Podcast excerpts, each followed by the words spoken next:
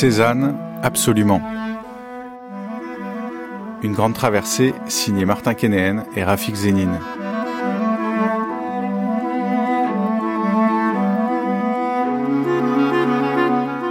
Quatrième épisode, Zola, mon ami, mon frère.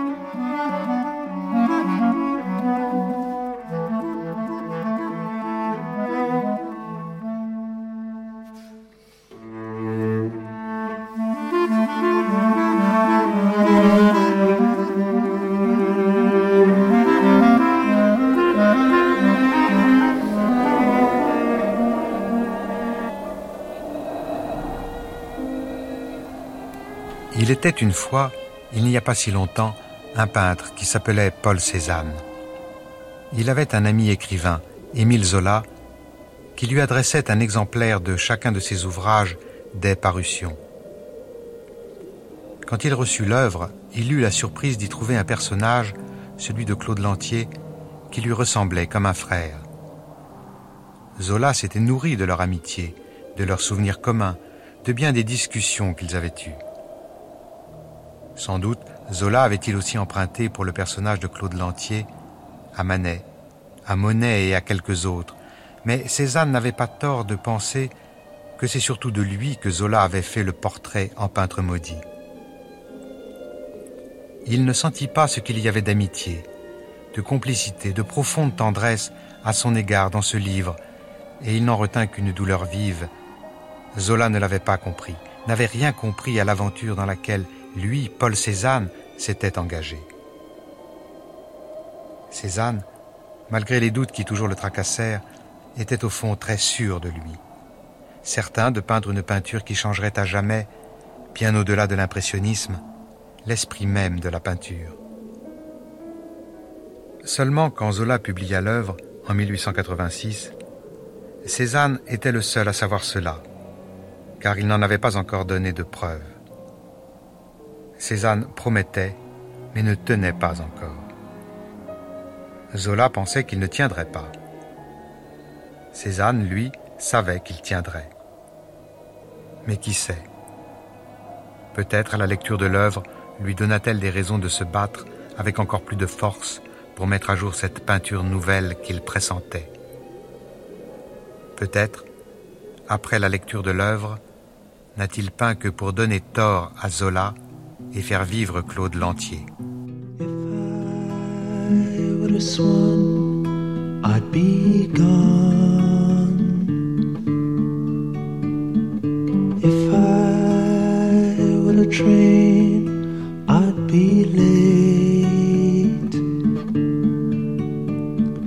And if I were a good man, I'd talk with you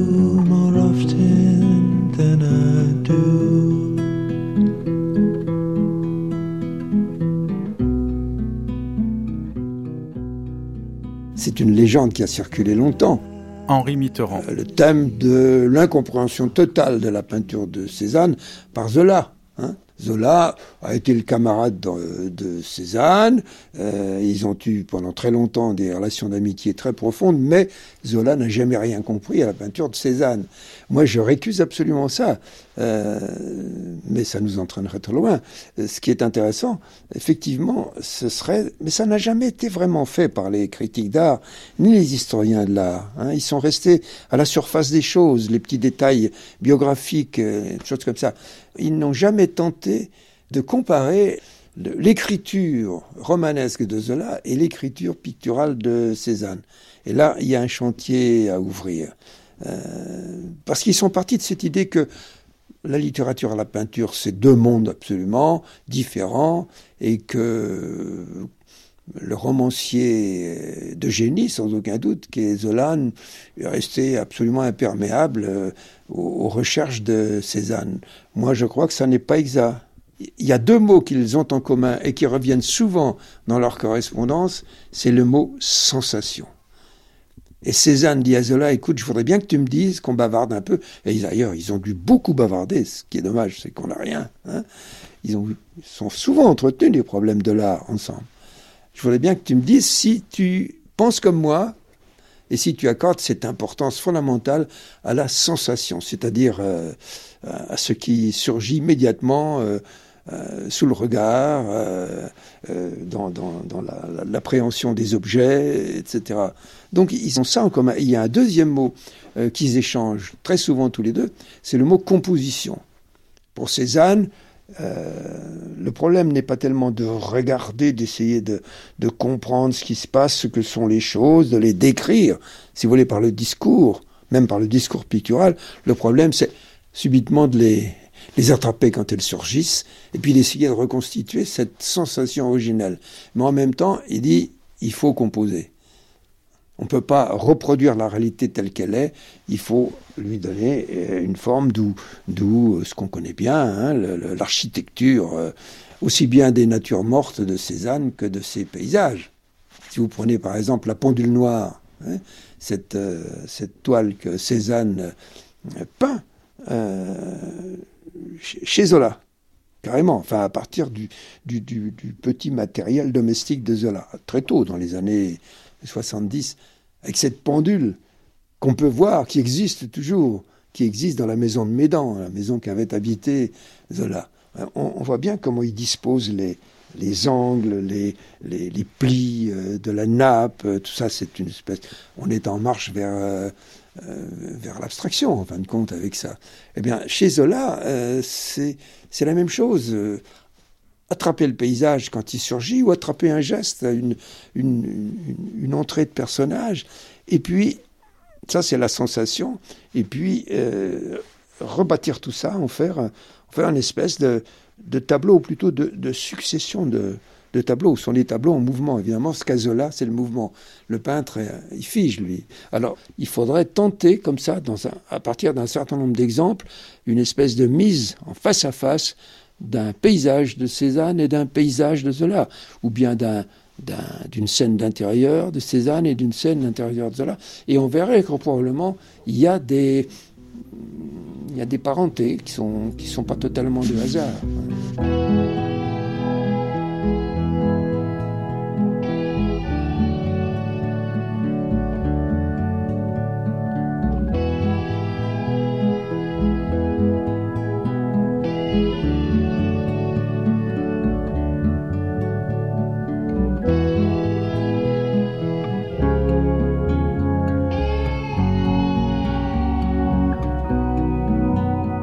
Deux enfants, car c'était les enfants, se sont rencontrés au Collège Bourbon, au Collège Bourbon qui est devenu le lycée d'Aix-en-Provence, le lycée minier. Lorsqu'ils se sont connus, on ne sait pas très bien si c'est en 1853 ou en 1854. De toute façon, ils avaient un an de différence. Cézanne était né en 1839 et Zola en 1840. Donc ils avaient, quand l'un était en cinquième, l'autre était en quatrième, ils avaient 12, 13, 14 ans des amitiés, donc des camaraderies de, euh, de jeunesse. Et ça explique beaucoup de choses parce qu'ils ont continué à se suivre dans les années ultérieures. Euh, ils appartenaient tous les deux à, à, une famille qui, qui était à la fois aixoise et un petit peu, je dirais pas tenue à l'écart, mais enfin euh, marginalisée.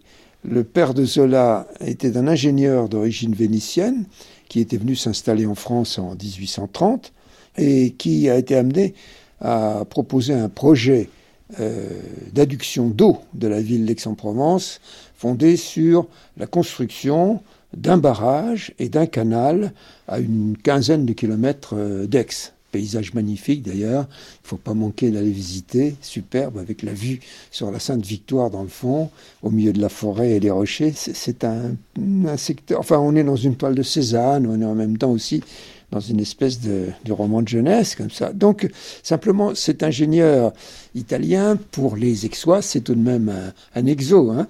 Et d'autre part, c'est un homme qui avait des idées géniales mais qui n'avait pas le sens euh, des affaires, de l'importance des emprunts qu'il fallait ensuite rembourser. Bref, il a beaucoup souffert sur ce plan. Et puis il est mort, il est mort quand le jeune Zola avait euh, 7 ans. Vous voyez, par conséquent, le jeune Zola lui-même, il est à la fois aixois, il est né à Paris, mais il est venu à Aix en, à l'âge de 3 ans, mais pour euh, les familles d'Aix, euh, il reste une sorte de, migrant, si j'ose dire, malgré lui. Enfin, et puis, euh, Cézanne, c'est autre chose. Il appartient à une famille riche. Riche. Le père de Cézanne était un chapelier d'origine qui a fait des affaires, qui a acheté une banque et qui a construit une, fortune. Mais il est d'origine paysanne, il a été chapelier avant d'être banquier, il est devenu un notable d'Aix, mais par rapport aux familles aristocratiques et aux vieilles familles de la haute bourgeoisie aixoise, lui aussi c'est un parvenu. Donc les deux enfants ont une espèce de solidarité dès le départ qui fait qu'ils ont toutes sortes de camarades qui appartiennent à la bonne société aixoise, mais en même temps, euh, les familles elles-mêmes restent encore un petit peu euh, à l'écart. Et ça explique probablement que dès le départ, il y a eu cette espèce de solidarité qui se soit constituée.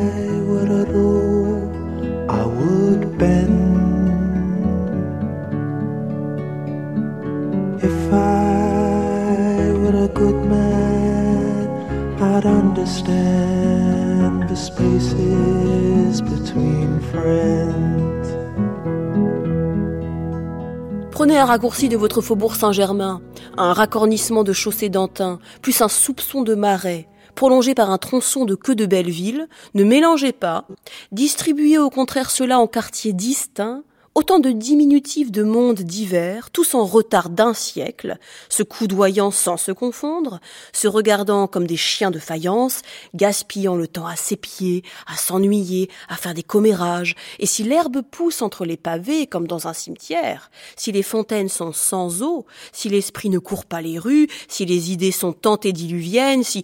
Eh bien, mon cher, voilà Aix. Paul Alexis, le journal de Monsieur Mur. Alors on a raconté que le jeune Cézanne avait défendu le petit Zola contre euh, les malandrins qui dans la cour euh, euh, le brutalisaient. Je, crois ne crois pas beaucoup à cette légende parce qu'il y a d'autres raisons qui expliquent, leur, fraternité grandissante. Et il y a au moins une autre raison qui est encore plus importante que la précédente, c'est que tous les deux rêvent de littérature, ils rêvent d'art. Zola écrit des, des, des, contes. Il a, il a, déjà, à l'âge de 10-11 ans, écrit un roman qui malheureusement s'est perdu. Cézanne ne rêve que de dessiner, que de peindre, etc. Il va à l'école de dessin d'Aix. Donc ce sont, ce sont tous les deux des, des graines d'artistes. C'est ça qui est tout à fait frappant. Et ils sont tout à fait solidaires. D'ailleurs, Cézanne a une âme de poète. Il écrit des vers latins. Enfin, euh, Zola euh, gribouille aussi des dessins. Ça aurait pu être l'inverse peut-être. Mais c'est très intéressant de voir ce roman euh, de l'enfance qui unit les deux garçons et qui va durer jusqu'à la fin. C'était vers 1856, j'avais 16 ans. Nous étions trois amis, trois galopins qui usaient encore leurs culottes sur les bancs du collège. Et les jours de congé, les jours que nous pouvions voler à l'étude, nous nous échappions en des courses folles à travers la campagne. Nous avions un besoin de grand air, de grand soleil de sentiers perdus au fond des ravins, dont nous prenions possession en conquérant. L'hiver, nous adorions le froid, la terre durcie par la gelée qui sonnait gaiement, et nous allions manger des omelettes dans les villages voisins. L'été, tous nos rendez-vous étaient au bord de la rivière. À l'automne, nous devenions chasseurs. Oh, chasseurs, bien inoffensifs. Parfois, quand un oiseau curieux venait se poser à bonne distance, nous pensions devoir lui envoyer un coup de fusil. Heureusement, nous étions des tireurs détestables, et l'oiseau, presque toujours, secouait ses plumes et s'échappait. La partie de chasse s'achevait toujours à l'ombre d'un arbre, couché sur le dos et le nez en l'air, causant librement de nos tendresses. Nos tendresses en ce temps-là étaient avant tout les poètes. Nous ne flânions pas seuls, nous avions des livres dans nos poches ou dans nos carnets. Pendant une année, Victor Hugo régna sur nous en monarque absolu. Il nous avait conquis, avec ses fortes allures de géant. Nous savions de mémoire des pièces entières, et quand nous rentrions le soir au crépuscule, nous réglions notre marche sur la cadence de ses vers, sonores comme des souffles de trompette. Émile Zola, La confession de Claude.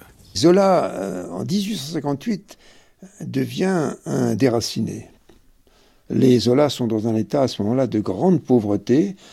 Sa mère euh, est en procès avec euh, les, hommes qui ont essayé de mettre la main sur la société du canal, elle, perd successivement tous ses procès parce que, parce que le dossier n'est pas assez solide. Et en janvier 58, elle écrit à son fils en disant Il n'y a plus rien à faire à Aix. On va essayer de, de survivre à, Paris. Donc c'est évidemment un déchirement pour Zola, hein, qui quitte ses copains, qui quitte l'ambiance du collège, la ville d'Aix où, il a passé une enfance heureuse malgré tout. Et pour lui, euh, Aix va devenir une ville, une ville ambiguë. C'est la ville où il a connu euh, ses premières émotions de tous ordres, les, courses dans la garrigue, enfin, il a une vision très poétique, sinon de la ville d'Aix, au moins des entours d'Aix, mais en même temps, il garde une dent contre des Aixois qui, au fond, ont un peu sacrifié l'œuvre de son père et aussi ses, propres chances. Alors, quand il va plus tard, euh, beaucoup plus tard, dix ans plus tard, se décider à écrire une grande fresque qui sera les Rougon-Macquart sur le modèle de la comédie humaine, il choisit de situer euh, cette famille dont il va raconter toute euh, l'histoire générationnelle dans une ville ben, qu'il connaît bien, dont il connaît un petit peu la population, les classes sociales, le décor, etc. Et il choisit, non pas Aix-en-Provence, mais une ville qu'il va baptiser, qu'il va baptiser Plassans, et qui effectivement doit beaucoup de ses traits, en particulier de sa géographie, de son plan, de sa distribution en, quartier, euh, à Aix-en-Provence.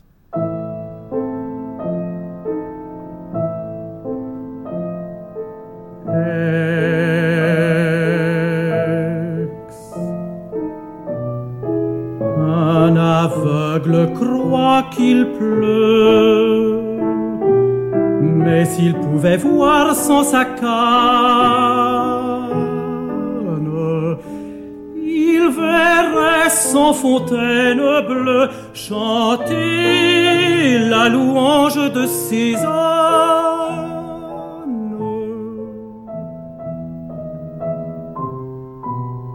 Cézanne, c'est autre chose. Cézanne, euh, il est aixois, il reste aixois. Euh, il appartient à une famille qui est dotée, qui a une, belle, maison, euh, le Jas de Bouffant. Et mm, voilà, il, va, il restera viscéralement attaché à, Aix-en-Provence, tout en, tout en vomissant d'ailleurs cette bourgeoisie qui ne comprend rien à l'art, qui ne, qui ne comprend rien à lui-même d'ailleurs. Hein. Euh, et voilà, mais il reviendra. Alors, l'histoire de Cézanne, c'est une histoire d'aller-retour constant.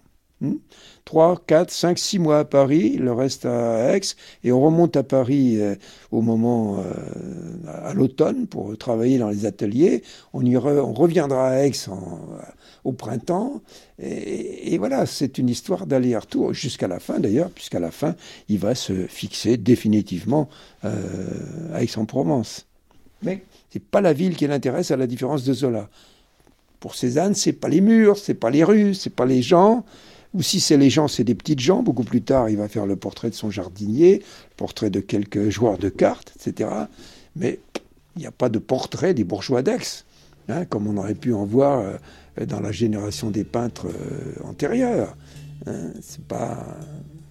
Même Degas fait des portraits de grands bourgeois. Enfin, il y a les impressionnistes parlons pas de Renoir, avec, euh, avec Madame Charpentier et ses enfants. Enfin, ce sont des portraitistes et qui choisissent évidemment leur figure bah, dans le monde qui peut euh, payer l'étoile.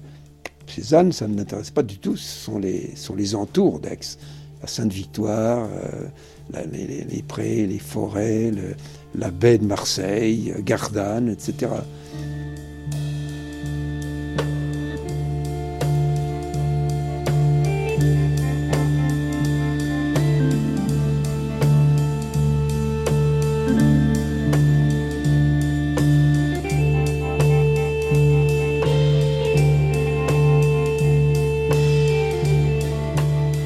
Est-ce qu'on sait quelque chose du regard que les Aixoises et les Aixois avait sur lui? Est-ce qu'il commençait à devenir une célébrité locale ou est-ce qu'il est resté ce personnage un peu euh, errant, un peu fantomatique, tel qu'on se le représente avec cette fameuse photographie qui a donné la, statue qui lui, est, qui lui est dédiée aujourd'hui dans le centre d'Aix? Pour les Aixois, c'est vrai que ça reste un artiste incompris.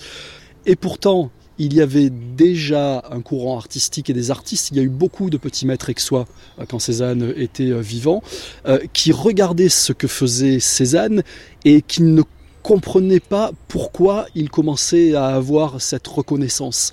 Il y en a un que l'on appelait le Corot de Provence, qui habitait en contrebas de l'atelier d'Élove et qui allait peindre là où Cézanne plantait son chevalet, peindre la montagne Sainte-Victoire, et qui disait mais regardez, c'est pas comme lui qu'il faut peindre, c'est comme moi. Et effectivement, il était euh, dans une copie de la nature et pas dans une harmonie parallèle qui est celle que Cézanne a cherché à, rendre euh, à, travers son œuvre. Bernard Fauconnier. Mais en même temps, il, avait, il y avait chez lui une colère et une violence euh, permanente, hein, peut-être due au fait qu'on on l'a tellement rejeté, qu'on lui a fait tellement de difficultés pour reconnaître sa, peinture, aussi bien au salon à Paris qu'ici à Aix, où il a vraiment eu euh, à se heurter à, l'hostilité hein, de, la population. Il y avait peut-être un peu de jalousie au fait, du, fait que, son père euh, avait fait une fortune qu'on jugeait imméritée. Hein, euh, chapelier puis, puis banquier, alors qu'il était quasi illettré, le père Cézanne des Aixois qui, euh, bah, qui ne supportaient pas tout simplement de voir ce, feignant, ce fils de famille, euh, partir euh, comme un, clochard avec son attirail sur les routes, parce qu'il faut voir l'allure qu'il se donnait aussi, le Paul. Hein. Il était toujours attifé comme l'as de pique, plus ou moins chevelu, barbu, etc. Mais je crois qu'il profondément euh, un, il s'en foutait, et deux, il doit en avoir besoin. Et je crois que c'est quelqu'un qui avait besoin de s'imposer d'une certaine manière dans, une forme d'exécration, de, rejet, de, de solitude finalement. C'était un, un vrai solitaire.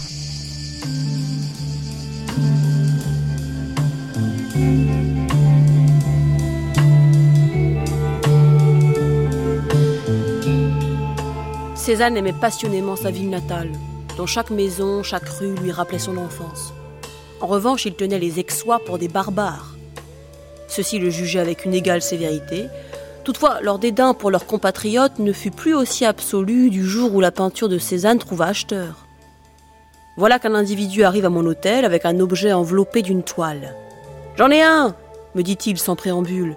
Et puisque les Parisiens en veulent, et qu'on fait des coups là-dessus, je veux en être et défaisant le paquet, il me montra un Cézanne. Pas moins de 150 francs, cria-t-il en s'appliquant une forte claque sur la cuisse. Quand je lui eus compté l'argent, après avoir donné libre cours à sa joie, il continua Venez, je le suivis dans une maison où sur le palier qui, à Aix, tient lieu généralement de débarras, quelques magnifiques Cézannes voisinaient avec les objets les plus disparates, cages d'oiseaux, pots de chambre fêlés, vieux souliers, seringues hors d'usage. À peine avais-je quitté la maison que je m'entendis héler de la fenêtre Hé L'artiste Vous en avez oublié un Et un paysage de Cézanne s'abattait à mes pieds. Ambroise Vollard, en écoutant Cézanne.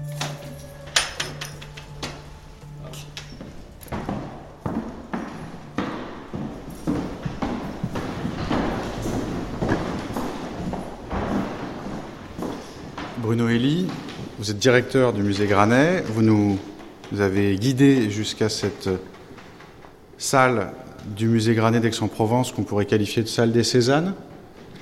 Et face à ces tableaux de Cézanne qui sont exposés, accrochés ici, vous avez eu l'audace et peut-être même la témérité d'inscrire cette phrase de l'un de vos prédécesseurs, qui est peut-être malgré lui le plus célèbre, euh, qui euh, était le contemporain de Cézanne et qui aurait dit Moi vivant, aucun Cézanne n'entrera au musée.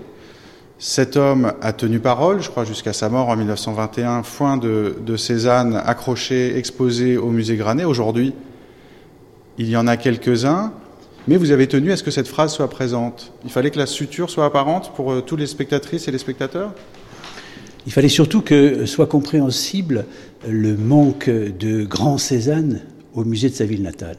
Aix a euh, été euh, totalement euh, submergé par ces reproches que l'on faisait à Cézanne, qui ne savait pas dessiner, qui ne savait pas peindre, que c'était un peintre atteint de délirium très mince. On est allé quand même très très loin aussi dans la, dans la critique.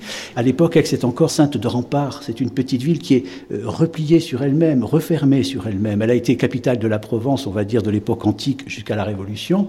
Mais avec la Révolution, elle a perdu toutes ses prérogatives. C'est une ville qui est repliée totalement sur elle-même. On va même l'a surnommée pendant le 19e siècle la Belle Endormie, c'est pas pour rien. Et euh, dans ce milieu clos, Zola dit qu'elle a la propriété des bocaux. Donc on voit bien très bien ce que ça veut dire. Et donc à Aix, on a eu effectivement un musée qui était le musée d'Aix d'abord, et à partir de 1949, quand il a pris le nom de musée Granet, pourquoi l'a-t-on appelé Granet? Tout simplement parce qu'il n'y avait aucun Cézanne à ce moment-là pour l'appeler éventuellement musée Cézanne. Et donc la réalité, c'est que dans ce musée aujourd'hui, on est très heureux, très fier aussi de pouvoir montrer une salle Cézanne alors qu'on est parti de zéro. C'est-à-dire qu'avant 1984, il n'y avait aucune peinture à l'huile de Cézanne dans ce musée. Donc on est heureux de cette salle Cézanne, on est heureux qu'elle puisse représenter des débuts jusqu'à la période de maturité et même les dernières années, sa carrière dans toutes ses évolutions, certes parfois avec des formats assez petits, mais qui sont révélateurs de chaque étape, de chaque moment un petit peu clé de l'évolution de l'artiste. Et la seule œuvre qu'aujourd'hui nous ayons véritablement achetée dans ce musée, la seule peinture à l'huile, c'est ce fameux petit portrait d'Émile Zola, qui est pour nous éminemment symbolique, puisque ça représente cette amitié extraordinaire entre ces deux jeunes gens, euh, qui ne durera pas d'ailleurs euh, éternellement, mais qui a laissé au moins ce portrait, qui est le seul portrait connu aujourd'hui de Cézanne représentant son ami Zola. Et il est arrivé au musée, ce petit portrait, il y a euh, quatre ans maintenant. Donc c'est tout à fait récent. Paul peut avoir le génie d'un grand peintre. Il n'aura jamais le génie de le devenir. Et alors ce petit portrait de jeunesse de Zola, on, pourrait s'approcher et vous, nous, allez nous, nous l'éclairer? On sait qu'en 1861, Cézanne projette de faire un portrait de son ami. Et dans la correspondance de Zola, euh, il y a euh, la référence à un portrait assez grand que Cézanne est en train de faire. Et en même temps, la lettre suivante indique que Cézanne a détruit le dit portrait.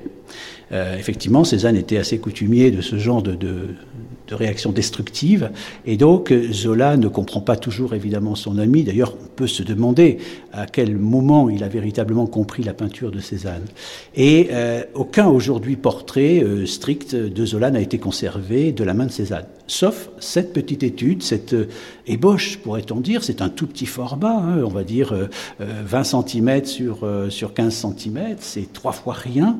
Mais en même temps, symboliquement, c'est très fort parce que c'est une œuvre d'art et il y en a assez peu finalement pour traduire cette amitié euh, si intense, si profonde entre les deux jeunes gens qui va naître au Collège Bourbon, qui est pas du tout euh, éloigné euh, du musée Granet. Il suffit de descendre la rue Cardinal, passer la fameuse place des Quatre Dauphins avec la très belle fontaine du XVIIe siècle, pour tomber sur ce qu'on appelle aujourd'hui le Collège Minier, mais qui était le Collège Bourbon à l'époque de Cézanne et de Zola, où les deux jeunes gens vont se rencontrer, se lier d'une profonde amitié, et où ils vont surtout se pousser l'un l'autre à euh, se dépasser.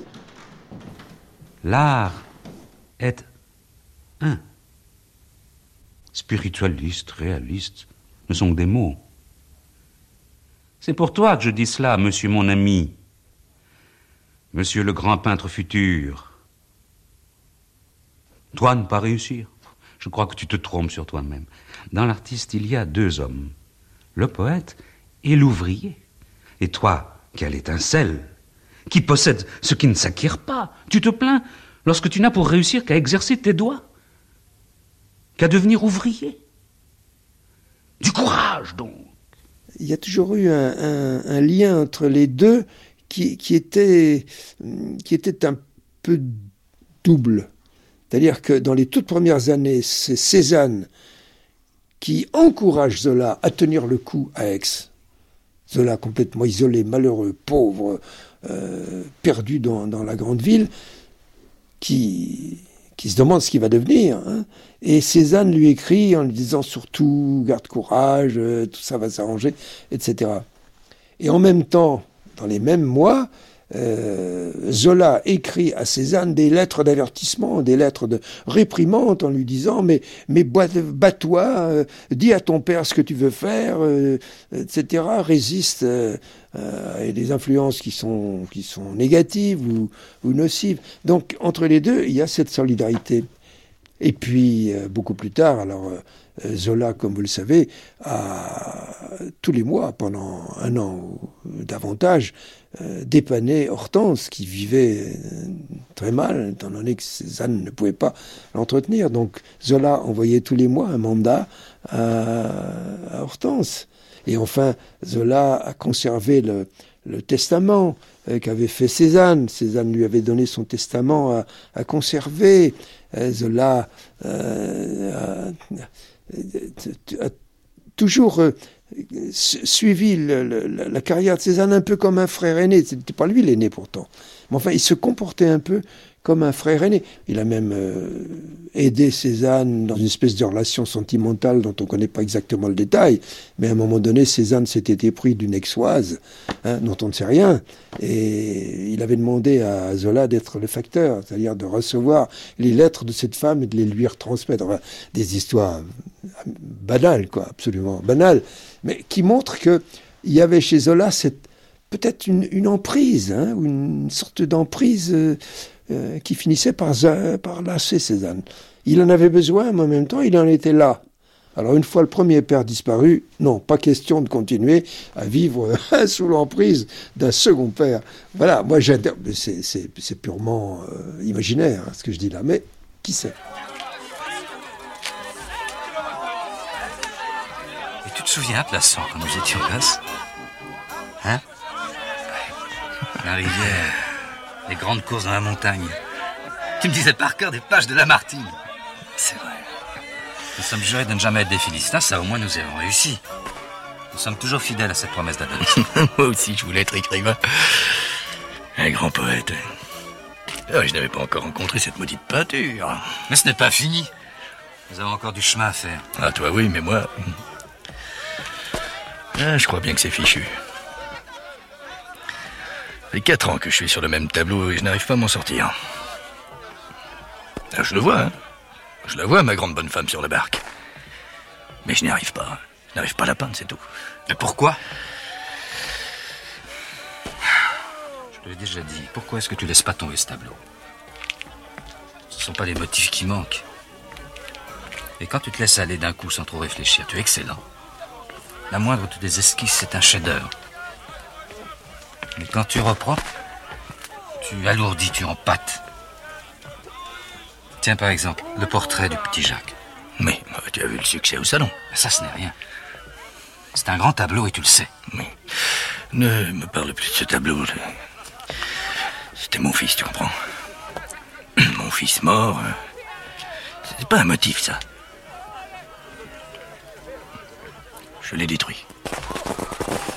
Détruit Vraiment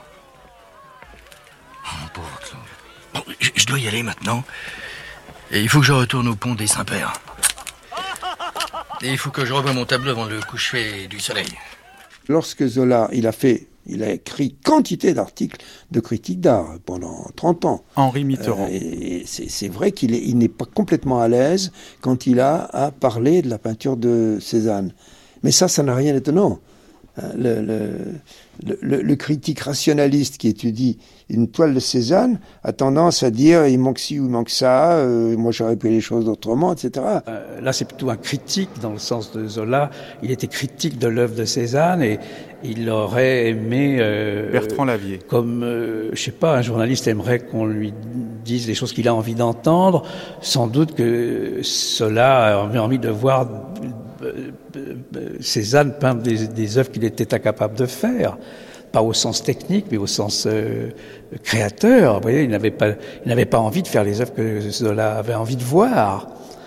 Et donc ça, je pense que c'est très important. Il faut comprendre ça que les artistes, quand ils sont libres, ce qui n'est pas le cas de tous, malheureusement, ils sont de moins en moins euh, libres, j'ai l'impression. Mais enfin, euh, la moindre des choses, c'est qu'ils fassent les expositions qu'ils ont envie de voir. Ah, j'ai un rude procès à faire au jury du salon. Je ferai sans doute beaucoup de mécontents, étant bien décidé à dire de grosses et terribles vérités, mais j'éprouverai une volonté intime à décharger mon cœur de toutes les colères amassées. Et c'est à Cézanne que Zola va dédier sa protestation, qui paraîtra sous ce titre Mon salon. À mon ami, Paul Cézanne, nous avons renié des tas d'effroyables idées. Nous avons examiné et rejeté les systèmes. Et après ainsi rude labeur, nous nous sommes dit qu'en dehors de la vie puissante et individuelle, il n'y avait que mensonge et sottise. C'est pour toi seul que j'écris ces quelques pages. Je sais que tu les liras avec ton cœur et que demain tu m'aimeras plus affectueusement. On peut imaginer qu'après avoir été rasséréné par la chaleur de la préface, Cézanne dut dévorer les pages suivantes, adressées au jury du salon. Mais son nom n'y est jamais mentionné. Jamais. Avant de juger les artistes admis, il me semble bon de juger les juges. On vient de refuser, entre autres, messieurs Manet et Brigaut, dont l'étoile avait été reçue les années précédentes. Il est donc bien entendu que le salon n'est pas l'expression entière et complète de l'art français en l'an de grâce 1866, mais qu'il est à coup sûr une sorte de ragoût préparé et fricassé par vingt-huit cuisiniers, nommés tout exprès pour cette besogne délicate. Donc je m'occupe avant tout du jury, l'auteur de ces longues salles froides et blafardes dans lesquelles s'étalent sous la lumière crue toutes les médiocrités timides et toutes les réputations volées. Vous avez été sensible aussi à cette déception de, Zola à l'égard de, son ami, donc peut-être cet errement euh, de Zola? Euh, Zola, euh, je ne pourrais pas me prononcer sur la... Aram Kebabjian. Sur la qualité de sa lecture de la peinture de, de Cézanne. Je ne sais pas à quel point il la comprenait, très sincèrement. Je ne sais pas. Mais ce qui est sûr, c'est que l'incompréhension suscitée par la peinture euh, de, Cézanne en, son temps semble être le, le, fruit de cet intense travail sur des nuances, sur des façons de restituer euh, la vie ou la possibilité que les choses ont d'être visibles. Enfin, ce que Cézanne cherche à saisir, c'est comment les choses deviennent visibles, pourquoi elles deviennent visibles. Cette question-là est fondamentale pour un peintre, mais les spectateurs, euh, sans vraiment euh, être habitués euh, à ces nouveaux chemins pour restituer le visible, ne voient rien ou très peu de choses. Hein, c'est comme si on montrait des recettes d'alchimistes à, un néophyte, ne comprend pas. comprend pas. Je pense que dans un premier temps, les grands mouvements, les grandes réformes, les grandes révélations sont invisibles, hein, spécialement en peinture. Euh, on veut beaucoup de révolutions, on demande beaucoup de révolutions, mais souvent elles viennent de façon très silencieuse, très détournée, et il a pas de velours comme ça. Et Cézanne, il est monté progressivement au fil des années non pas euh, dans le fracas, euh, dans le fracas de Paris qui aime les coups d'éclat, euh, les coups d'éclat des avant-gardistes qui font non, il n'a pas fait de bruit, il a juste fait des, susciter des moqueries, même autour de lui. Et je trouve que c'est une très belle vision de la façon dont les choses adviennent, le visible advient, dans, dans, le silence et, et surtout dans l'incompréhension douce. Hein. Vous avez des tableaux de M. Cézanne Je les avais cachés à la campagne. Sur les instances de Mirbeau qui voulait les voir, je les ai fait rapporter ici. Mais je ne les mettrai jamais au mur. Ma maison, vous ne l'ignorez pas, est la maison des artistes. Vous savez combien ils sont justes, mais sévères entre eux. Je ne veux pas abandonner au jugement de ses pères le plus cher compagnon de ma jeunesse. Les tableaux de Cézanne sont enfermés là, dans cette armoire, à l'abri des regards malveillants. ne me demandez pas de les sortir.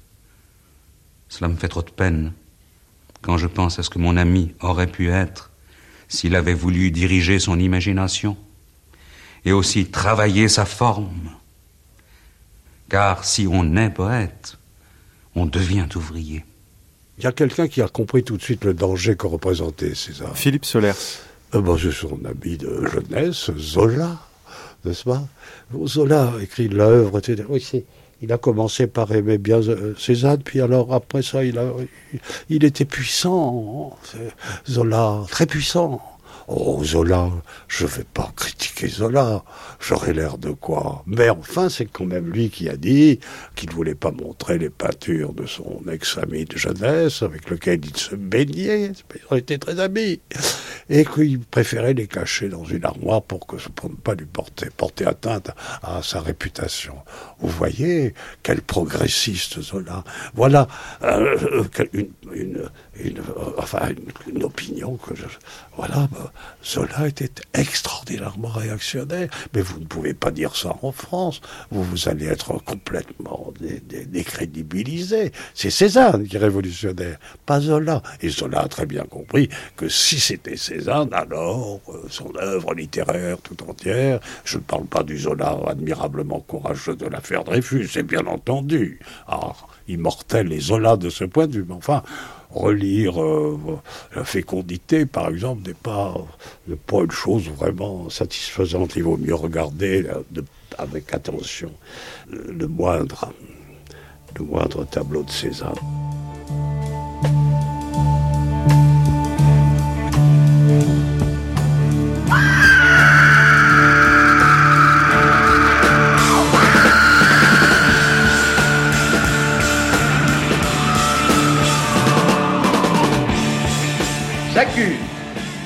Le lieutenant-colonel du Paty de Clam d'avoir été l'ouvrier diabolique de l'erreur judiciaire, en inconscient, je veux le croire, et d'avoir ensuite défendu son œuvre néfaste depuis trois ans par les machinations les plus saugrenues et les plus coupables. J'accuse le général Mercier de s'être rendu complice, tout au moins par faiblesse d'esprit, d'une des plus grandes iniquités du siècle. J'accuse le général Billot d'avoir eu entre les mains les preuves certaines de l'innocence de Dreyfus et de les avoir étouffées, de s'être rendu coupable de ce crime de lèse-humanité dans un but politique et pour sauver l'état-major compromis. J'accuse le général de Boisdeffre et le général Gons de s'être rendus complices du même crime, l'un sans doute par passion cléricale, l'autre peut-être par cet esprit de corps qui fait des bureaux de la guerre l'arche sainte inattaquable. J'accuse le général de Pellieu et le commandant Ravary d'avoir fait une enquête scélérate. J'entends par là une enquête de la plus monstrueuse partialité dont nous avons dans le rapport du second un impérissable monument de naïve audace.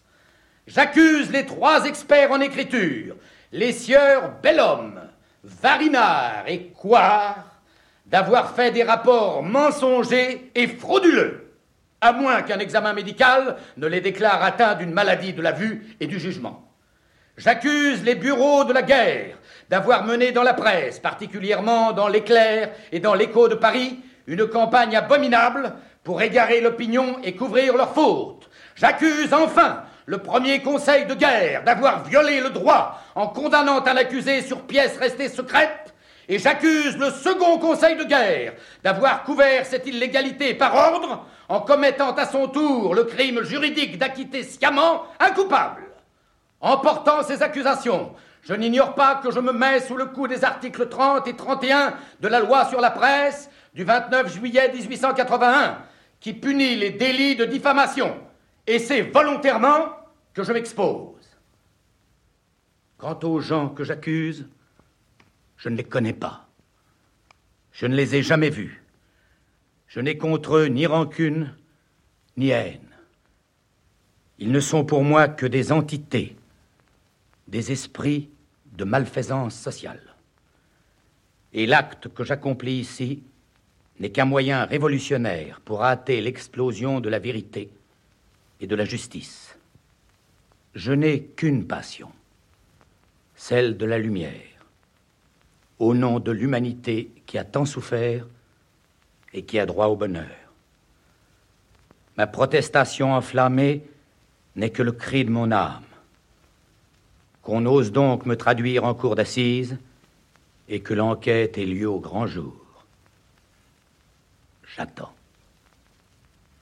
C'est vrai que euh, Zola a eu des engagements critiques, théoriques, euh, politiques, idéologiques, etc., qui restaient pour Cézanne, euh, je dirais pas sans intérêt, mais enfin, sans susciter une, grande curiosité. Cézanne est, Cézanne est républicain. Hein. Cézanne est même républicain avancé dans les années 80. On voit bien dans la correspondance qu'il lit des journaux euh, républicain, hostile par exemple à l'ordre moral de MacMahon, etc. Il lit Le siècle, il, il est intéressé par la politique de Jules Ferry, mais en passant comme ça. Tandis que Zola, lui, prend ça à bras le corps et puis il écrit des articles d'analyse, de contestation, de critique, etc. Et puis vous connaissez le rôle de Zola dans l'affaire Dreyfus. Donc euh, là, il y a une différence très sensible entre les deux hommes. Si vrai d'ailleurs que, au moment de l'affaire Dreyfus, Cézanne sera anti-Dreyfusard.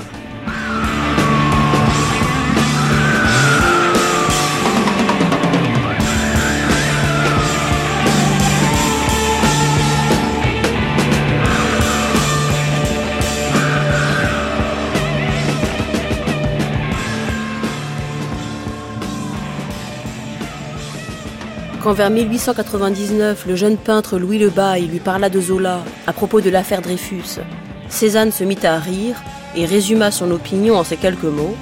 On lui a monté un bateau. Ce fut tout. John Rewald, Cézanne et Zola. Autant il est révolutionnaire en art, autant il est devenu très traditionnaliste, très conservateur sur le plan euh, politique, en particulier en ce qui concerne euh, l'affaire Dreyfus. Comme il était timide et faible dans la vie, Cézanne éprouvait de la méfiance à l'égard du militaire lâché en liberté. Mais ce même militaire bien tenu en main et prêt à marcher sans barguigner contre les ennemis du dehors et aussi du dedans, lui apparaissait un bienfait des dieux. On comprend que l'amour de sa chère armée l'ait rendu anti-Dreyfusard. Ambroise Vollard, souvenir d'un marchand de tableaux. Cézanne n'est engagé que sur sa peinture, sur euh, euh, son, rapport avec ce qu'il voit et ce qu'il peut rendre sur sa toile. Euh, rares sont les toiles de Cézanne auxquelles on pourrait donner un contenu à caractère politique.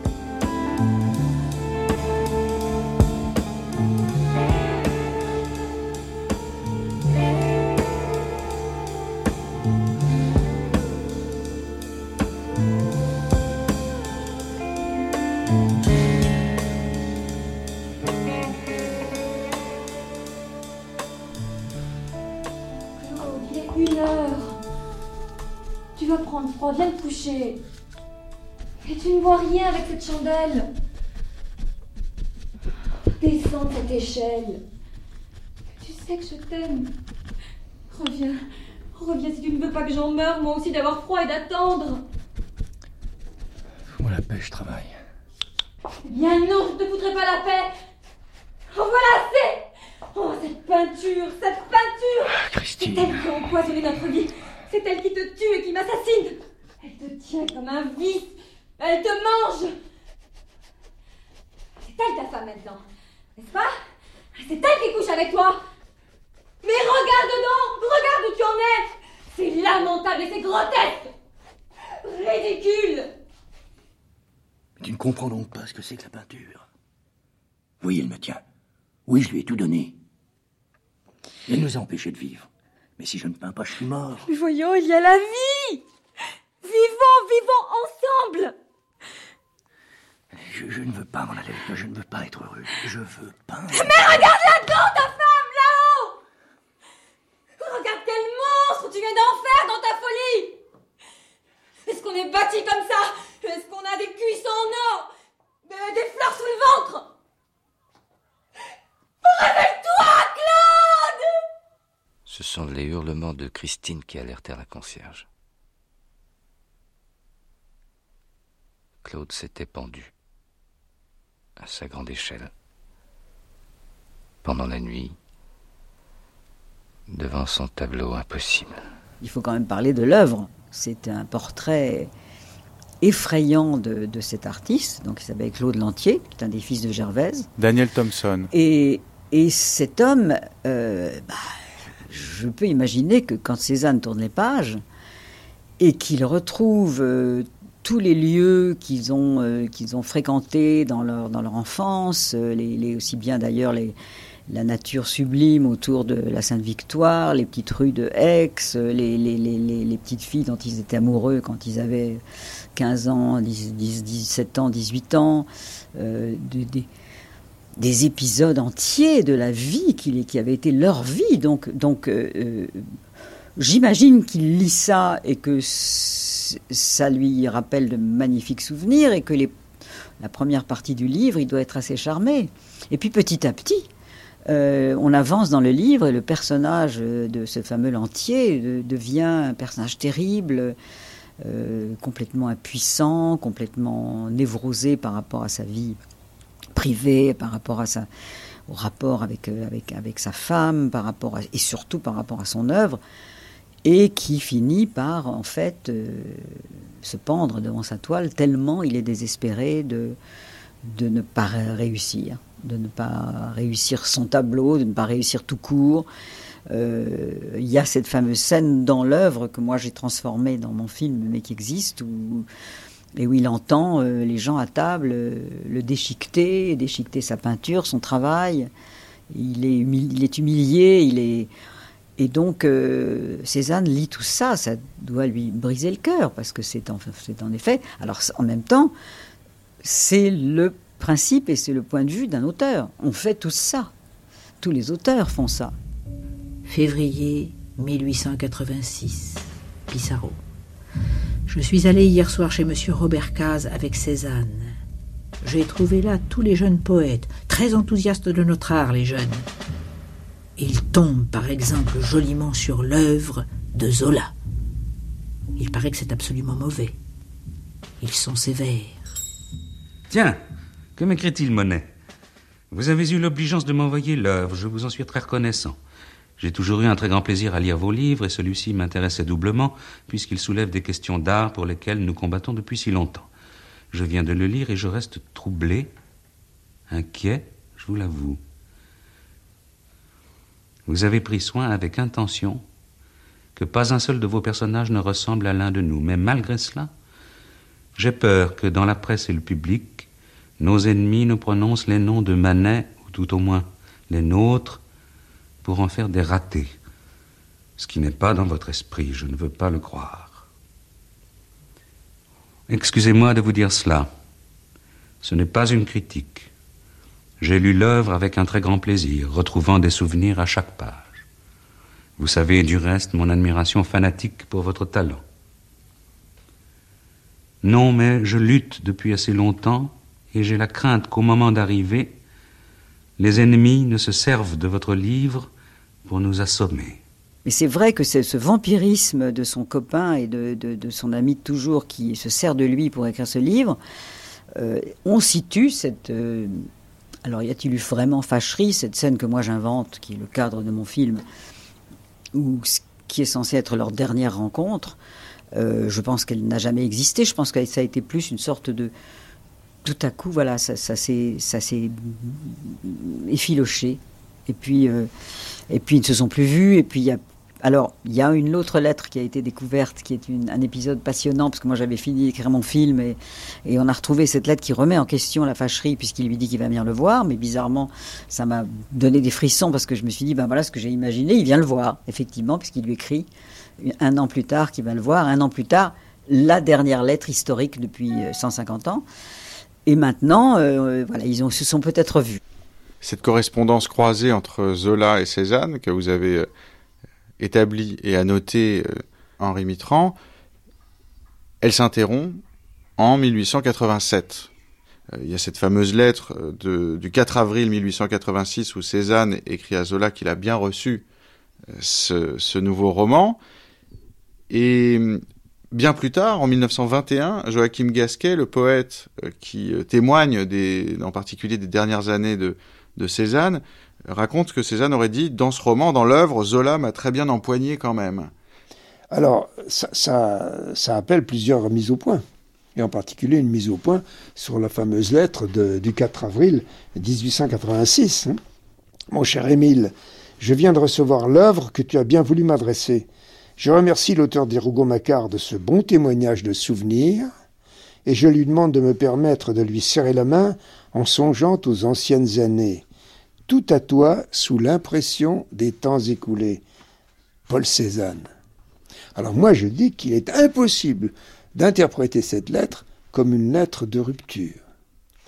Parce que il y a deux éléments, euh, même, oui, il y, a, un élément essentiel qui est répété trois fois, c'est le souvenir, c'est les anciennes années, et c'est l'impression des temps écoulés. Autrement dit, ce que ressent euh, Cézanne lorsqu'il reçoit le roman, et il écrit la lettre avant de l'avoir lu.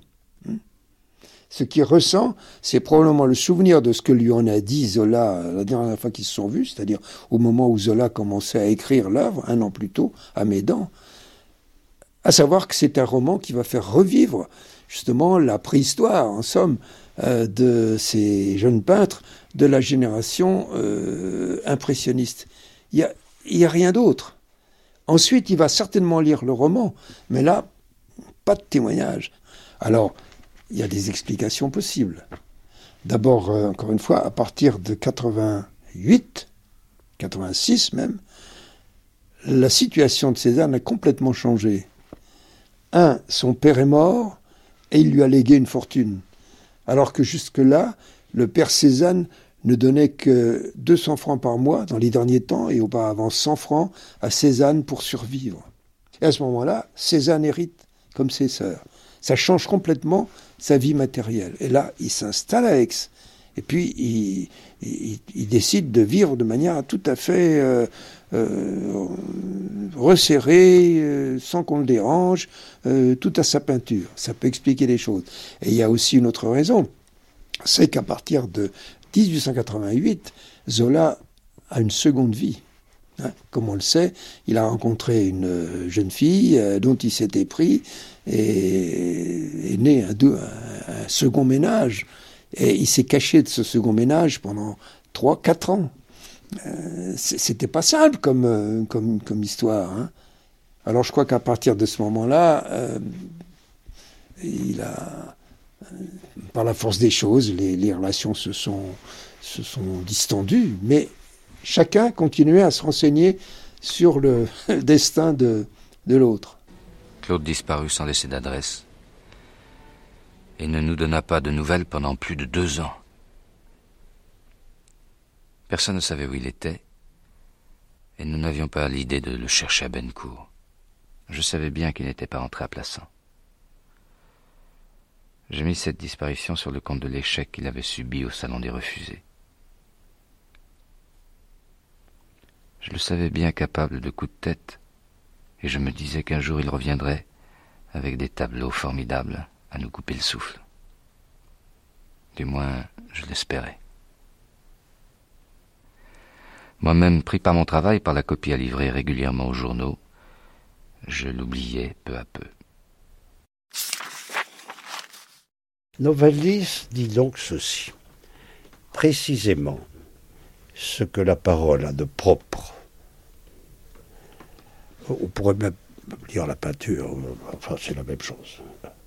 À savoir qu'elle ne se soucie que d'elle-même. La parole. Personne ne le sait. Comme c'est curieux. Heidegger, qui commente Novalis. La parole, dit Heidegger, est monologue. La parole seule. Et cela qui a proprement parlé parle.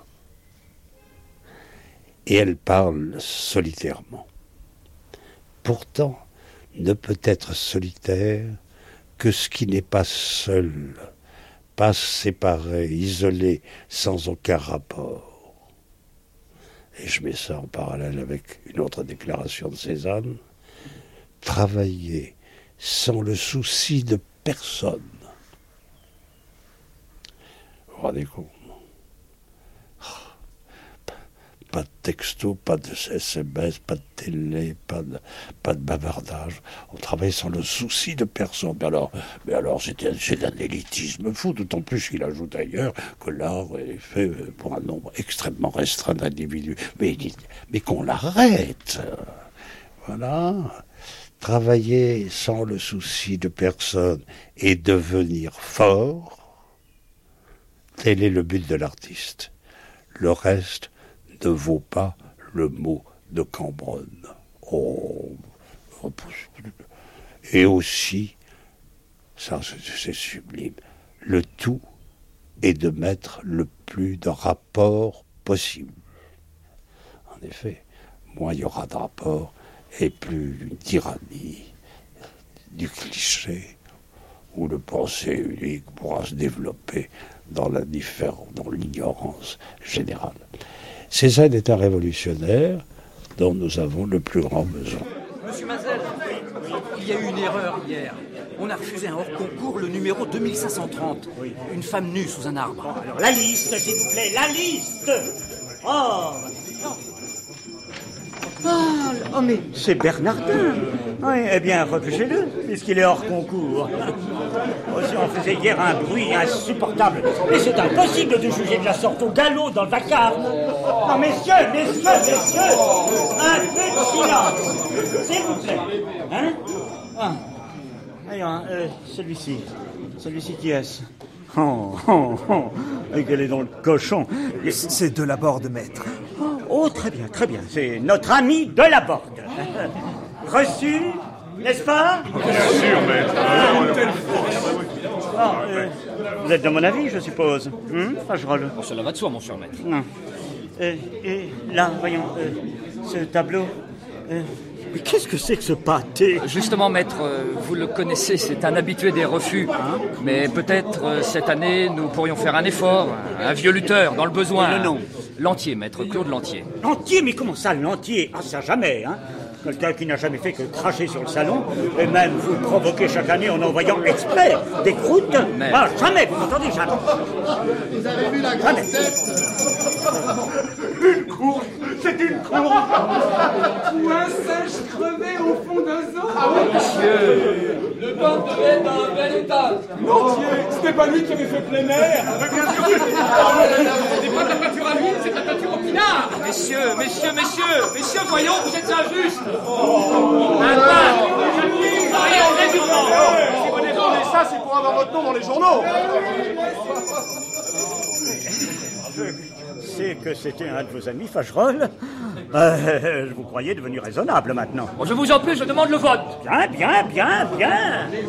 Voyons, euh, s'il vous plaît, euh, qui est pour Attendez, attendez, attendez, attendez. Un, deux, trois, euh, quatre. Voilà. Quatre. Vous voyez, Fagerolles, c'est ridicule.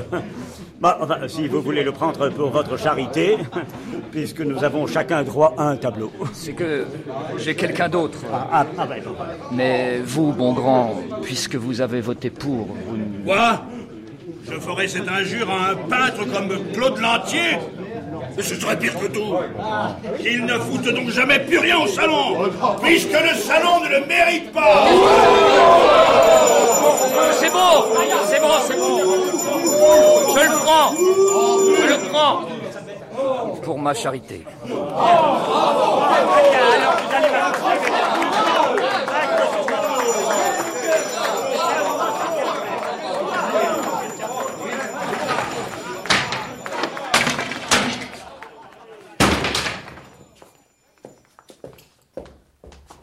Salaud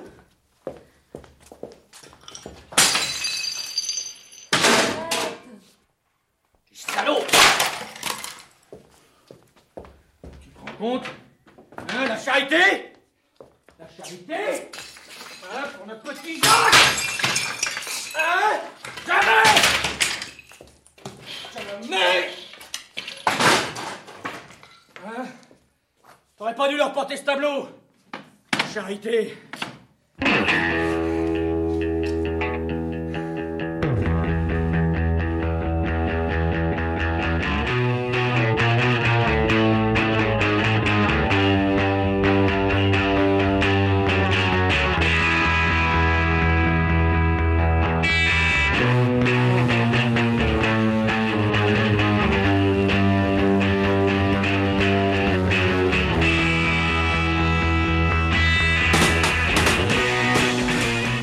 s'est déplacé devant une nature morte de, Cézanne, euh, Antoine Carbone, fruits, serviettes et boîte à lait.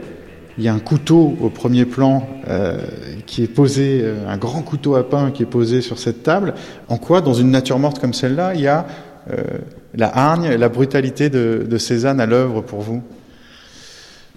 Ben Dans celle-là, c'est un peu la couleur des pommes. Il utilise presque le rouge pur à certains endroits et le vert, c'est presque un vert un peu fluo. Euh, Enfin, et, euh, et, à côté, il y a des hachures très très très euh, saccadées entre, qui, représentent le plat de la table. Et puis il y a le pain aussi, le pain un peu couleur, couleur feu comme ça, par rapport à la couleur de la table qui est vraiment morne, hein, qui est vraiment gris, enfin on appelle un gris pourri, c'est-à-dire c'est un gris euh, mélangé avec du marron, avec du donc c'est une non-couleur un peu un peu un peu dégoûtante. Et euh, ce qui ressort, c'est euh, fait ressortir ces pommes comme ça, euh, qui sont très violentes en fait, dans leur dans la pureté de la dans la couleur un peu sortie du tube, on dirait.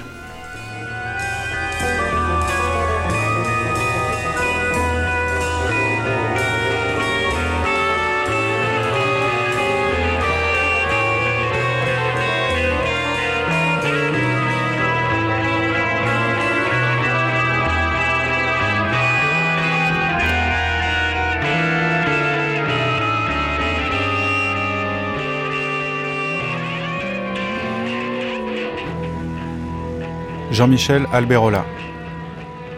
Euh, disons que Cézanne est un peintre méchant. Paul Cézanne est un peintre méchant.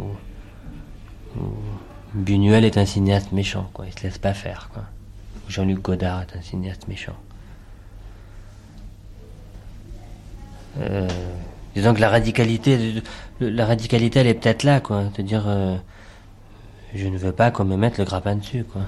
Donc, euh, pour pas qu'on nous mette le grappin dessus, il faut être méchant. Méchant, c'est euh, ne jamais être content. Quoi. De, ne jamais être content, c'est un petit peu l'ornithorynque. Quoi. On ne sait pas à quelle catégorie il appartient. C'est-à-dire faire tout ce qui est euh, euh, en nos moyens pour ne pas se laisser faire. Alors le seul moyen que qu'on ait, c'est d'être méchant, mais méchant euh, dans son atelier, quoi. Méchant à l'intérieur de son, à l'intérieur de son travail, quoi. La méchanceté, elle est nécessaire à l'intérieur du travail, quoi. C'est-à-dire, euh, euh, je pense que les les, les peintres, les peintres transportent une certaine quantité de de haine à l'égard de ce qu'ils font, quoi. Je pense qu'il y a des sculpteurs heureux, mais pas de peintres heureux. Ça n'existe pas. Donc le bloc de haine que nous que nous portons, quoi, il est là pour euh, pour amener la grâce, quoi. Ça va avec. C'est dans cette distance entre la haine et la grâce que qu'il y a quelque chose qui peut se passer. S'il n'y a pas cette distance-là, c'est là où on retrouve des problèmes, tous les problèmes de Georges Bataille, quoi qu'est-ce qu'on peut faire pour euh, euh, qu'est-ce qu'on peut faire dans le monde pour euh, amener le plus de tension possible quoi. Plus d'écart quoi. Ça se passe dans l'écart. Il est certain que quand je peins j'en veux au monde entier quoi. J'ai pas envie de leur donner une chose facile quoi. Donc il y a de la haine. Puis dès que je sors de l'atelier j'en ai plus du tout quoi. de toute façon il faut pas la garder quoi c'est pour ça que pour moi l'atelier est un endroit absolument intenable. Je préfère euh, aller au cinéma ou aller à Drouot que, peindre. Il y aurait des gens qui me diraient ben il vaut mieux que tu y ailles plus souvent et que tu peignes moins quoi. C'est peindre dans cet écart là. Donc la méchanceté en peinture elle est là.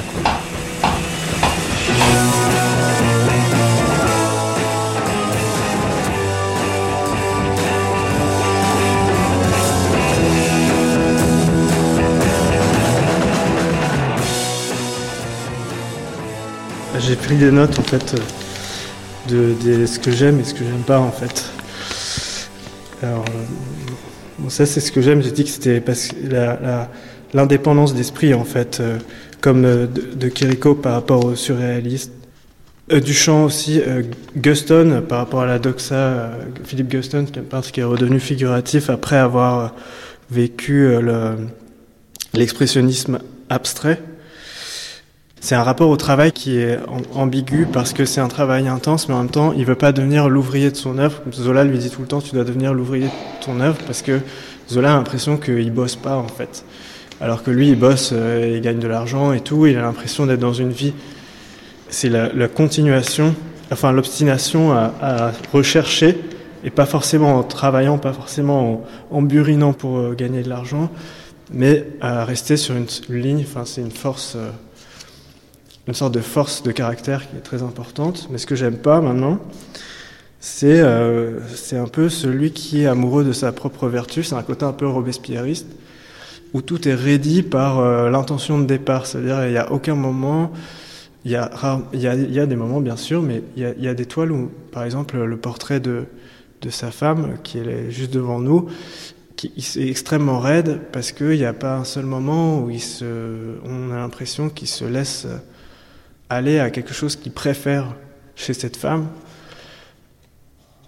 Il y a ses yeux sont un peu de la même couleur que son manteau et enfin voilà moi je trouve qu'il y a une raideur qui est très compliquée pour moi. Mais en fait, euh, les gens ont probablement détesté cette peinture, une, bonne partie des gens à l'époque de Cézanne, et, et c'est ça un peu qui fait qui fait la force d'une image comme une peinture, c'est que ça résiste. C'est pas pas facile.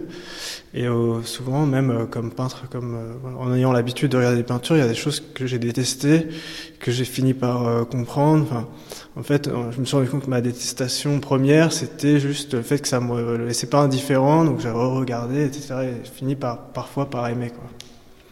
Donc c'est la démarche normale, sauf que tout le monde n'a pas le temps de regarder des peintures à longueur de temps, donc des fois on s'arrête. Mais c'est ça qui est bien, c'est que c'est, c'est, ouais, ça, c'est rugueux, ça, ça rappe.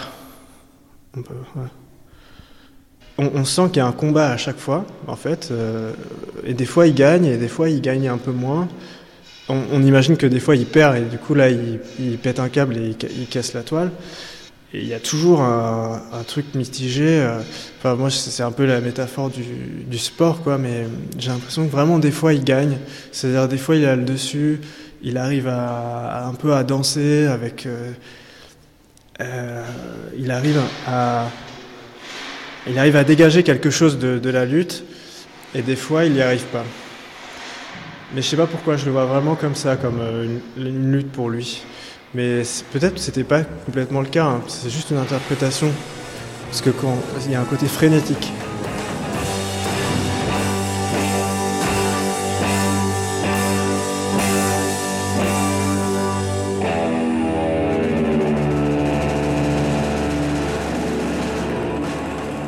Marie Gasquet.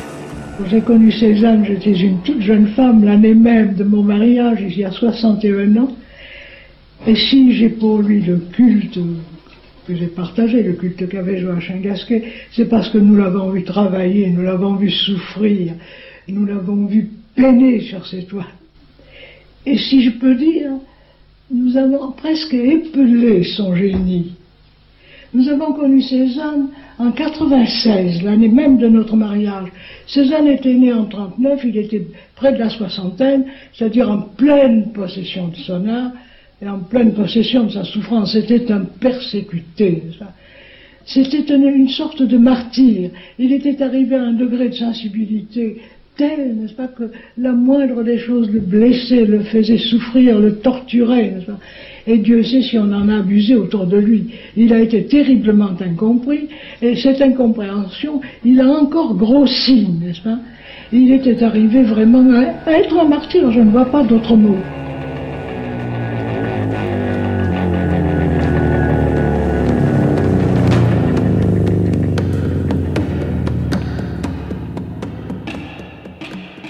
Il vous arrive de vous livrer, Thomas Lévillane, à ce genre de- d'excès? Euh, bah alors oui complètement.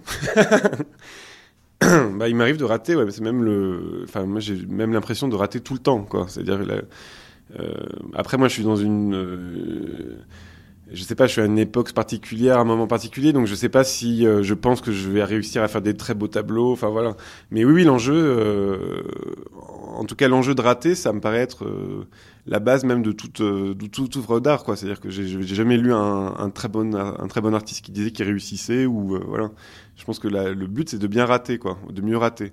Donc par exemple ça c'est un enjeu de peinture. C'est d'ailleurs dans, dans le travail de Cézanne ça se voit vraiment c'est à quel point il va travailler à détruire ce qu'il a déjà fait. C'est-à-dire que il va, il, y a une idée de progrès là-dedans quand même, euh, à essayer d'intégrer les tout ce qu'il a, tout ce qu'il a fait, tout ce qu'il a fait comme peinture et euh, à faire la peinture qui va enfin balayer tout, tout ce qu'il avait fait avant, quoi, tout le pathos qu'il avait fait avant.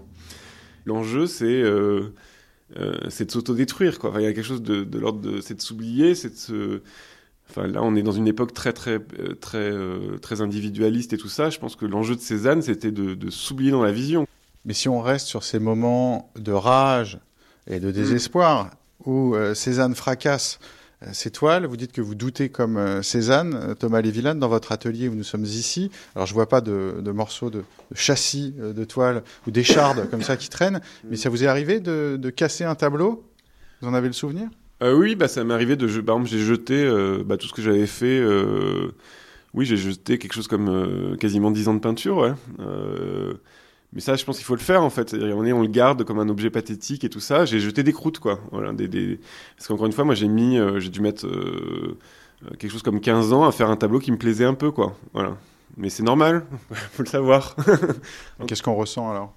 Quand on le jette, ben un énorme soulagement.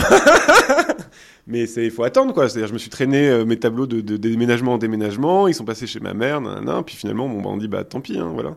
Faut faut les jeter. C'est-à-dire que ça raconte rien ça n'amène rien. À la limite ça fait honte euh, euh, mais encore une fois, ça c'est quasiment une idée de, l'art en général, c'est qu'il y a une forme de sprezzatura à pas montrer euh, le pathos, quoi, ou à vouloir. Euh, alors peut-être que dans, dans 30 ans, j'aurais envie de jeter tout ce que j'ai fait avant, mais enfin sûrement d'ailleurs. Hein.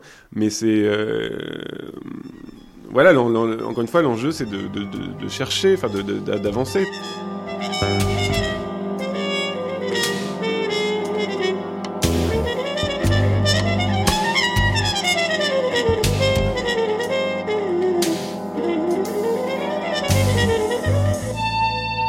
Dans son entourage, on avait un tel respect pour le peintre que lorsqu'il laissait dans le jardin ou jetait sur le poussier dans son atelier une toile lacérée, on veillait à ce qu'elle fût mise au feu. Aussi peut-on citer comme un cas unique le sauvetage d'une nature morte que Cézanne avait jetée par la fenêtre et qui resta longtemps accrochée à la branche d'un cerisier. Comme on avait vu Cézanne rôder autour de l'arbre, armé d'une gaule, on pensait qu'il avait l'intention de reprendre son tableau, et on se garda d'y toucher. J'assistais au décrochage de la toile, je me promenais dans le jardin avec Cézanne et son fils, le peintre, qui marchait à quelques pas en avant, la tête un peu inclinée, se retourna tout à coup et s'adressant à son enfant Fils, il faudrait décrocher les pommes. J'essaierai de pousser cette étude. Ambroise Vollard, en écoutant Cézanne. On dit que vous-même, vous avez pu détruire certaines de vos œuvres. Qu'est-ce que ça peut signifier pour vous, euh, un peintre comme Cézanne, en train de, de détruire une de ses toiles? Euh, ça, ce sont des choses qui me sont arrivées, c'est-à-dire euh, de faire des tableaux. Gérard Garouste. J'en sortais pas, mais il y avait une partie que j'aimais beaucoup dans le tableau. Et alors, parce que cette partie-là, euh, euh un genou, un genou d'un personnage, d'une sorcière, à l'époque où j'avais fait un tableau sur le, le thème de, de Faust, des sorcières de Faust, euh, il y avait un nu comme ça, et puis j'en sortais pas avec ce nu. Il a, à un moment donné, je vous dirais qu'il était trop académique, trop bien peint, il était vulgaire. Je n'arrivais pas à sortir de cette vulgarité, euh, et donc, euh, et puis, mais j'avais pas envie de l'effacer parce que il y avait une jambe avec un genou qui était complètement tout d'un coup dans la facture de Manet. Alors Manet, j'avais envie de garder ça ou je sais pas quoi. Et, euh, et puis euh, là, en effet, c'est tellement agaçant qu'on se dit ce tableau-là, il faut, le jeter. Je ne veux pas passer. On y passe du temps, on essaie de sauver le tableau, et puis on se dit.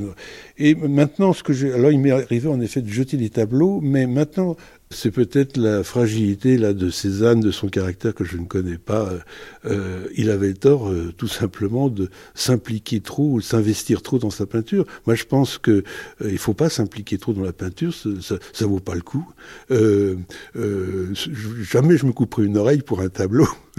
Euh, j'ai pas, j'ai pas envie de crever une toile. Euh, c'est cher une toile et on peut la sauver la toile. C'est-à-dire si elle vous plaît pas, bon ben on la retourne dans l'atelier et c'est drôle de la redécouvrir dans six mois. Il euh, y a peut-être quelque chose qui est pas mal parce qu'il y a toujours une mémoire. Reprendre un tableau, euh, il y a toujours une mémoire. Alors il faut avoir la patience d'attendre, il faut pas être trop pressé, il faut être un petit peu un peu distant vis-à-vis de distant vis-à-vis de soi-même comme distant vis-à-vis de la peinture. Euh, et il faut pas trop s'impliquer dans la pêche. Vous savez, pour des raisons personnelles de santé, euh, la, passion m'est interdite. Il faut pas que je m'implique trop dans les choses parce que moi, si, je me laisse aller à moi-même, je me retrouve dans des hôpitaux psychiatriques. Donc il faut, je prends des médicaments, il faut que je vive tranquillement.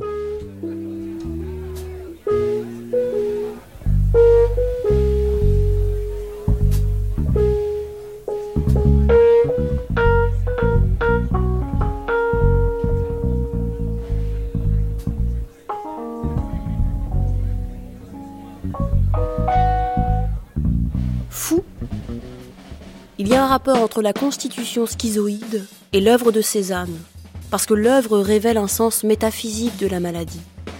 La schizoïdie comme réduction du monde à la totalité des apparences figées et mise en suspens des valeurs expressives. Que la maladie cesse alors d'être un fait absurde et un destin pour devenir une possibilité générale de l'existence humaine quand elle affronte avec conséquence un de ses paradoxes, le phénomène d'expression. Et qu'enfin c'est la même chose en ce sens-là d'être Cézanne et d'être schizoïde. Maurice Merleau-Ponty, Le doute de Cézanne.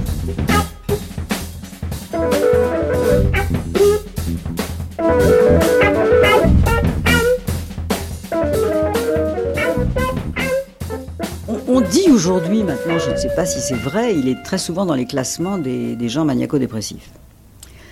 Donc, ils sont des gens qui ont quand même des, des, sautes d'humeur ou de, de descentes aux enfers, de remontées spectaculaires. Ça correspond pas mal à ce qui est décrit de lui, des gens qui l'ont connu. Parce qu'on m'a dit, mais, mais, Cézanne, il est, parfois, il est exaspérant. Mais oui, je pense qu'il pouvait être exaspérant, en effet. Je pense que c'était ce genre de personnage où, même si on avait de, l'admiration la, pour lui, il devait être intimidant, difficile, sans concession, euh, balançant des trucs euh, pas forcément agréables. Euh, voilà, on a la sensation d'un de, homme difficile. Et, euh, donc, je, voilà, je pense que le, fait d'avoir euh, d'avoir vécu cette... oui, le mépris de ses contemporains et puis, bien sûr, celui de son meilleur ami, parce que ça, c'est le sujet de mon film. Donc, euh, euh, c'est vrai que souvent, c'est votre meilleur ami qui vous juge de manière euh, la plus sévère du, monde.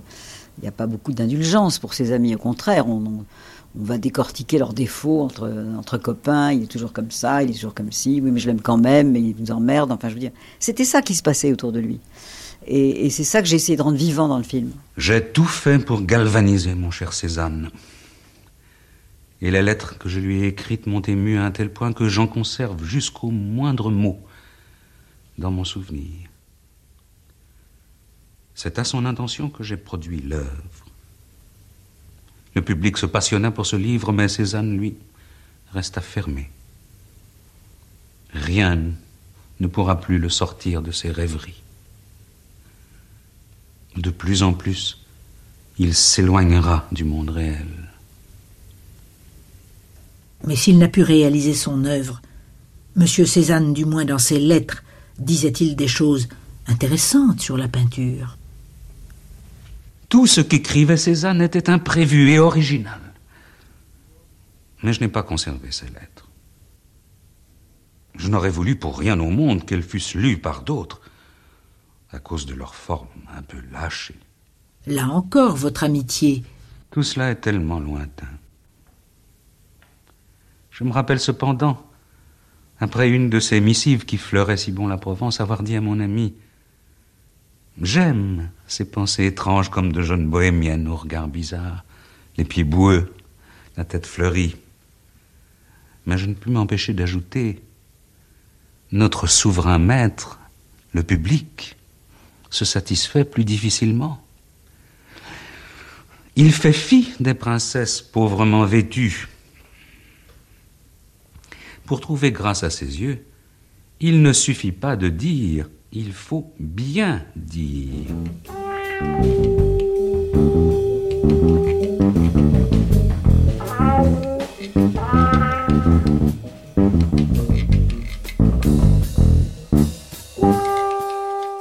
Comment ressentez-vous, puisqu'on parle de sensations à propos de Cézanne et de Zola, euh, Henri Mitran, ce témoignage indirect sur les circonstances dans lesquelles Cézanne aurait appris la mort de son ami Zola il était, dit-on, en train de peindre sur le motif et on vient lui annoncer la mort de Zola. Et je crois qu'il aurait euh, jeté, euh, sinon sa peinture, du moins il a chassé les, les, les importuns qui lui avaient euh, appris cette nouvelle. Allez vous faire foutre, aurait-il dit.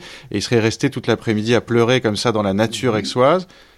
Ça vous semble, vous le voyez comme cela aussi? Moi, ça ne m'étonne pas. Ça ne m'étonne pas. Ce, ce, sont des témoins de l'époque qui ont raconté ça, en particulier un ami commun euh, à Cézanne et à Zola qui était euh, Coste, lui-même euh, lui-même peintre, mais peintre amateur, et qui était à la fois très lié avec Zola et très lié avec Cézanne, et qui était justement un des informateurs de Zola pour faire connaître à Zola ce qu'il en était de la vie quotidienne, des relations de famille de, de Cézanne. Donc il a été témoin absolument de, de ces journées-là. Il y a d'autres témoignages euh, qui montrent que, euh, au minimum, dans ces cas-là, ce qui se passe, c'est que souvent, euh, il y a des anecdotes qui surgissent, des, hein, on, enjolive, si j'ose dire, le fait divers, on le dramatise, etc. Ce qui est sûr, c'est que Zola, Cézanne a, a quitté son, son travail. Il était si je ne me trompe, dans les carrières de Bibémus, en train de tracer les éléments d'un paysage. Euh, c'est évidemment une belle idée de dire il a tout cassé, il a tout jeté. Puis là. Non, ce qui est certain, c'est qu'il est rentré chez lui et qu'il n'a plus voulu voir personne pendant 24 heures et qu'il aurait euh, passé sa, sa, sa journée, peut-être sa nuit, à rêver au passé, à pleurer sur la mort de son vieux camarade d'enfance. Euh, on n'en sait pas davantage, hein, il ne s'est pas exprimé, lui, là-dessus, hein, du tout. Donc je crois que cette anecdote dans son ensemble est, est, vrai. Ça a été un coup très profondément ressenti euh, par Cézanne, qui était déjà d'ailleurs dans une situation euh, de santé euh, fragile. Et alors il y a cette euh, deuxième histoire, mais qui elle est, est, également, je crois, très, très véridique. Euh, quatre ans plus tard, en 1906, on inaugure, je crois que j'ai une carte postale ici d'ailleurs, on inaugure un buste de Zola dans, un des sites euh, officiels d'Aix-en-Provence. Il y a une cérémonie à, l'hôtel de ville et sont présents Madame Zola, Alexandrine Zola, qui est venue pour la circonstance. Coste prend la parole, Numa Coste. Il prend la parole et il évoque cette période héroïque et sublime, disons, de la jeunesse des deux garçons. Euh, et il évoque cette carrière qui a été brillante pour les deux, finalement. Et les témoins ont dit que Cézanne était de nouveau tombé en pleurs. Donc il y avait quelque chose qui, restait très profondément. Il n'y a aucune raison de suspecter cette, euh, ce, phénomène de, mémoire affective hein, et, de, de, remonter des émotions après eh bien des années. Il est mort d'ailleurs quelques semaines plus tard. Ça n'avait rien à voir. Il est mort d'une bronchite qu'il a attrapée euh, de nouveau en allant peindre sous la pluie. Euh, euh, dans les carrières. Mais c'est des coïncidences intéressantes qui permettent au moins de relativiser tout ce qu'on a pu raconter, encore une fois, qui pour moi est de l'ordre, comment dire, de l'ignorance, voire de la, pff, de, la facilité d'esprit, sinon de la calomnie.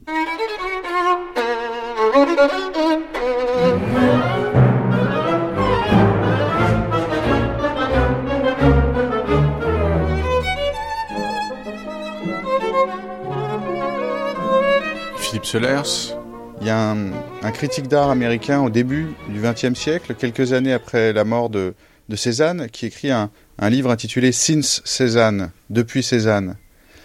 Et je voudrais savoir comment vous écrivez depuis Cézanne, contre Cézanne peut-être, avec Cézanne? J'écris avec ma sensation toujours vibrante et violente, d'une part de la nature, et d'autre part des artistes très singuliers qui n'étaient pas attendus. Et j'essaye de voir comment je pourrais, en quelque sorte, les rejoindre ou entrer dans leurs œuvres. Rien de plus satisfaisant ou euh, étonnant que de dire tiens aujourd'hui je vais vivre dans un tableau de Cézanne. Je vais y entrer et puis euh, attendre et voir, voir ce qui se passe avec la nature dans le fond. Bon, Cézanne ne se contente absolument pas de la façon dont la nature bourgeonne, apparaît, avec des plans, etc. Il veut rentrer dans son squelette, dans sa structure profonde, dans sa mort, dans sa mort éblouissante, résurrectionnelle. hein. D'une certaine façon, il faut une foi considérable. C'est-à-dire, euh, oui, le cylindre, le cône, ça, mais, c'est pas pour aller vers l'abstrait. C'est pas pour faire de des mathématiques avec la nature, non. C'est pas pour construire du virtuel, non. Il y a un réel qui est là, sous vos yeux, et, dit Cézanne, à son fils, les lettres à son fils sont admirables. Les sensations formant le fondement d'affaires, je me crois impénétrable. Ah bon ah ben, D'accord. Alors, là, je suis là, euh, je, me penche un peu à droite et un peu à gauche. Et, euh, voilà, c'est tout. Vous vous rendez compte des heures à se pencher un petit peu à droite et un petit peu à gauche. Mais, alors aller faire du yoga? Non, non, non, mais non, c'est pas du tout de ça. Mais vous êtes bouddhiste, mais pas du tout. Je suis en train de dire la vérité avec ce que je je vois, touche après touche. Oh là là, que mon Dieu, que c'est difficile. L'art a été perdu. La- la- L'admiration de Cézanne pour les peintres du passé est intense. La nature est un temple où de vivants piliers laissent parfois passer de confuses paroles. Oh, c'est quelqu'un qui a fait scandale aussi. C'est Baudelaire. Mais comme c'est beau, Baudelaire. Cézanne, lisez Baudelaire.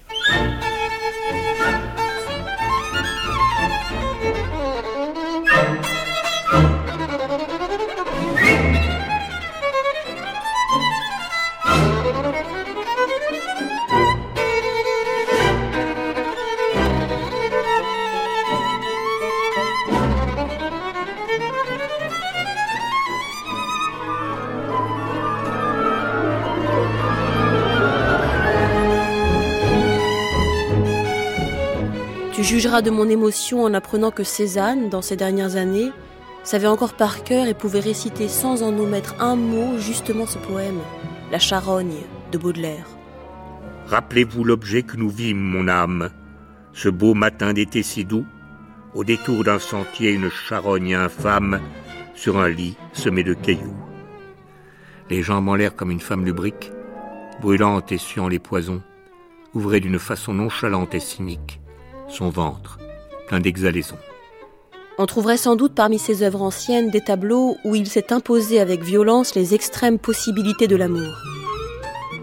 Au-delà de ce sacrifice commence, dans les petites choses d'abord, la sainteté, la vie simple d'un amour qui a surmonté l'épreuve sans jamais s'en faire gloire, et se porte au-devant des moindres choses sans cortège, sans phrase, sans éclat.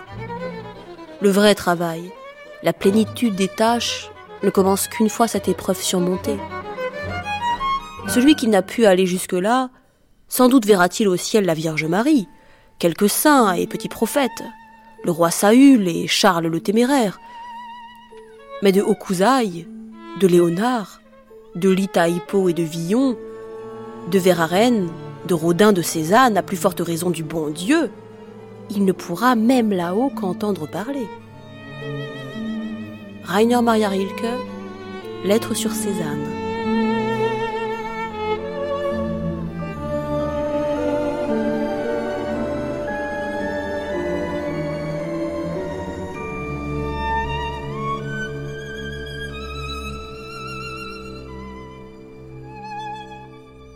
Francis Ponge.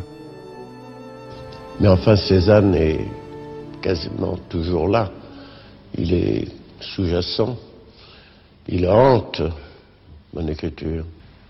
Chaque fois que je me trouve devant un tableau de Cézanne, là je parle subjectivement, n'est-ce pas? J'ai l'impression que son tableau remplace en quelque façon mon œil. C'est-à-dire que c'est comme un verre de contact, n'est-ce pas? Euh, Depuis l'extrême gauche, si on peut dire, jusqu'à l'extrême droite, c'est-à-dire sur 180 degrés à peu près, tout ce qu'on peut apercevoir euh, sans, mettre le regard au point se trouve inclus dans le tableau de Cézanne. Les chocs esthétiques que j'ai reçus et qui provoquent chez moi parfois quelque chose comme un spasme entre le pharynx et l'ésophage, euh, ce que j'appelle le sanglot euh, esthétique, eh bien, ça se produit presque toujours quand je trouve Cézanne au milieu d'une euh, exposition, mettons, d'impressionnistes, etc. Enfin, ce n'est plus du plaisir, c'est une émotion violente.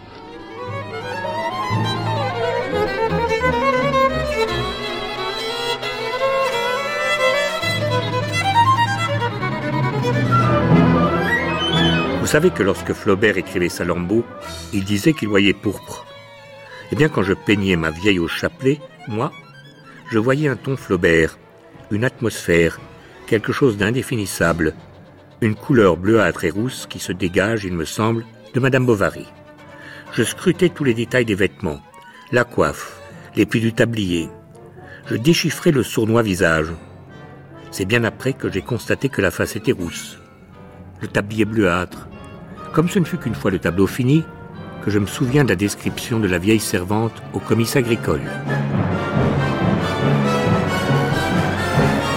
Claude Simon. Vous savez, le roman a quelque chose de commun avec la peinture. C'est que dans l'un comme dans l'autre, on pourrait dire que le Dieu est caché. Et il est d'autant plus caché qu'il est là, bien visible, il n'y a même que lui, mais que l'attention du public est attirée par une action qui en réalité n'est là, du moins depuis la disparition de l'art sacré, disons vers la fin du XVe, l'action n'est là que comme prétexte. En fait, c'est pas l'histoire d'une dame qui trompe son mari, ce n'est pas non plus le spectacle de trois pommes et d'un compotier sur une table de, cuisine, qui sont les sujets de Madame Bovary ou d'une nature morte de Cézanne. Des histoires de dames qui trompent leur mari ou des pommes sur des tables, ben, des romanciers en ont écrit, des peintres en ont peint par centaines ou par milliers. Et 99 fois sur 100, elles n'ont absolument aucune espèce d'intérêt, tout en étant aussi vraisemblables que celles d'Emma, ou tout aussi ressemblantes, et même plus, puisqu'on soupçonnait Cézanne d'avoir un défaut de la vision, donc tout en étant tout aussi ressemblante que celle de Cézanne. Et pourtant, ça n'a aucun intérêt. Alors, c'est donc que chez Cézanne ou chez Flaubert, il se passe quelque chose d'autre. Et ce quelque chose d'autre, ce n'est ni la plus ou moins grande vraisemblance psychologique ou ressemblance apparente de cette histoire d'adultère ou de ces pommes, mais quelque chose qui est en plus d'Emma ou des pommes. C'est ce, et ce quelque chose, je pense que c'est la qualité du langage, écriture ou peinture, du langage qui dit Emma ou qui dit les pommes. Oui. Et comme tout langage consiste essentiellement dans l'établissement de rapports, c'est donc la qualité des rapports que Flaubert ou Cézanne ont su établir entre certains mots, entre certaines couleurs ou entre des lignes, des droites, des courbes, tout cela dans le cadre d'une composition. Voilà, à mon avis, quels sont les véritables sujets d'un roman ou d'un tableau. Ce qui commande notre émotion, c'est seulement tel vert à côté de tel bleu, telle ombre transparente, tel équilibre de forme ou les méandres sinueux d'une ligne euh, qui délimite le contour d'un corps de femme. Enlever la façon dont sont peints ces tableaux, par peint, j'entends bien entendu aussi dessiner, composer, tout étant inséparable. Qu'est-ce qui reste?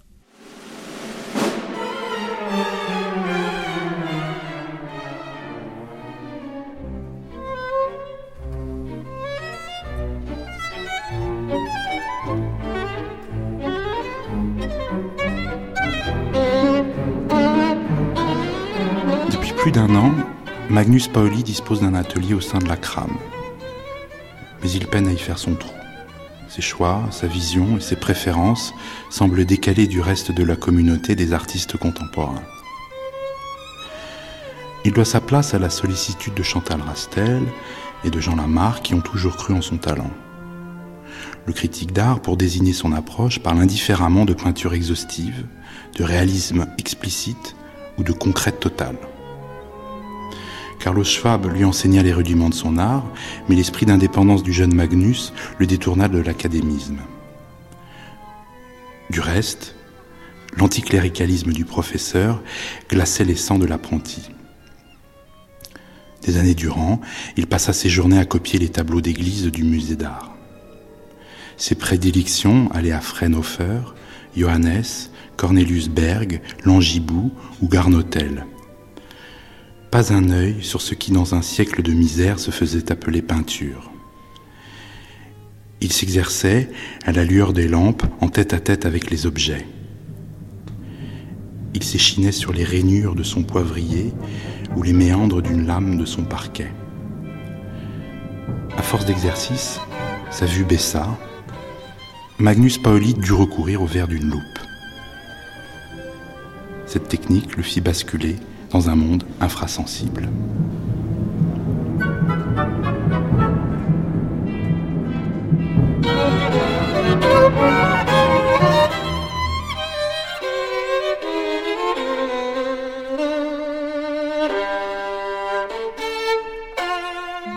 Alors qu'est-ce qui fait que Aram Kebabjian, quand on vous dit Cézanne, vous pensez aussi, vous pensez à Magnus Paoli, c'est cette ambition exhaustive malgré les maladresses qu'on aime bien évoquer donc à propos de Cézanne, malgré les toiles qui sont inachevées.